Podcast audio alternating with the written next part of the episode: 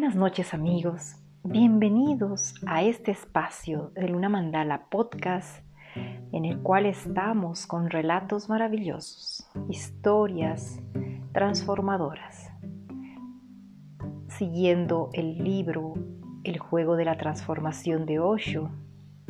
Vamos a hacer la lectura de la carta del día. Carta 16. Imitación.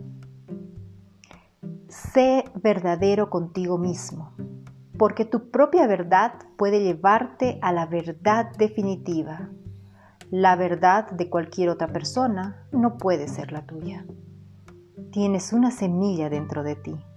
Solo florecerás si esa semilla brota y se convierte en árbol. Entonces sentirás el éxtasis, la bendición.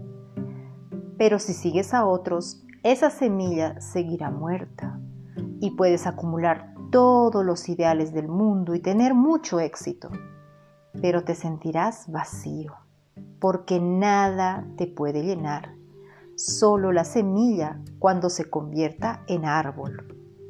Ahí te llenará.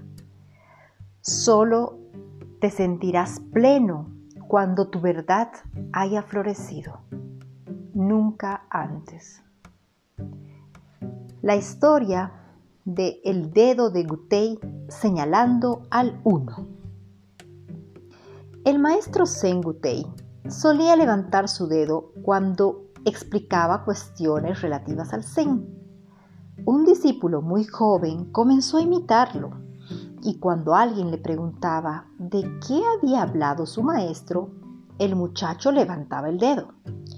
Gutei se enteró de lo que estaba ocurriendo y un día en el momento en el que lo estaba haciendo, tomó al muchacho, sacó un cuchillo, le cortó el dedo y lo tiró lejos. Cuando el chico salió corriendo, Gutei le gritó, ¡Alto! El muchacho se detuvo, se dio la vuelta y vio a su maestro a través de las lágrimas. Gutei tenía el dedo levantado. El muchacho fue a levantar su dedo y cuando se dio cuenta de que no estaba, hizo una reverencia. En ese momento se iluminó. Esta es una historia muy extraña y hay muchas posibilidades de que la malinterpretes, porque lo más difícil de comprender en la vida es el comportamiento de una persona iluminada. Los maestros nunca hacen nada superfluo, ni siquiera levantar un dedo. Gutei no tenía el dedo levantado siempre, solo cuando explicaba cosas del Zen. ¿Por qué? Todos vuestros problemas provienen de que estáis fragmentados, desunidos, solos en un caos, no una armonía.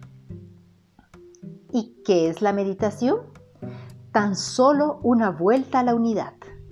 Las explicaciones de Gutei eran secundarias. Lo principal era el dedo levantado. Estaba diciendo, sed uno y vuestros problemas se resolverán. El muchacho comenzó a imitarle. Y ahora bien, la imitación no te lleva a ninguna parte. Imitación significa que el ideal viene de afuera, no es algo que ocurra dentro de ti. Tienes una semilla dentro de ti. Si imitas a otros, esa semilla seguirá muerta. Gutei hubo de ser muy, muy compasivo. Solo pudo ser tan duro por compasión. La imitación tiene que ser cortada de raíz. El dedo solo es simbólico. El muchacho tiene que recibir un gran susto, y el sufrimiento tiene que llegar hasta el centro de su ser. Un momento de intensa conciencia, una gran herramienta. Gutei gritó alto. En el momento en que se pasó, el muchacho ya no sentía dolor. A causa de su viejo hábito, cuando el maestro eleva su dedo. El muchacho trata de elevar el suyo, que ya no está allí.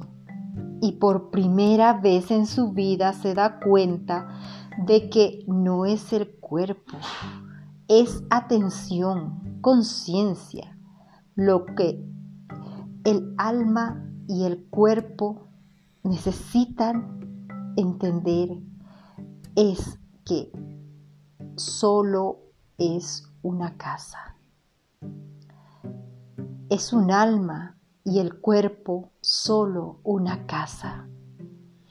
Eres la luz que habita en el interior, no la lámpara, sino la llama.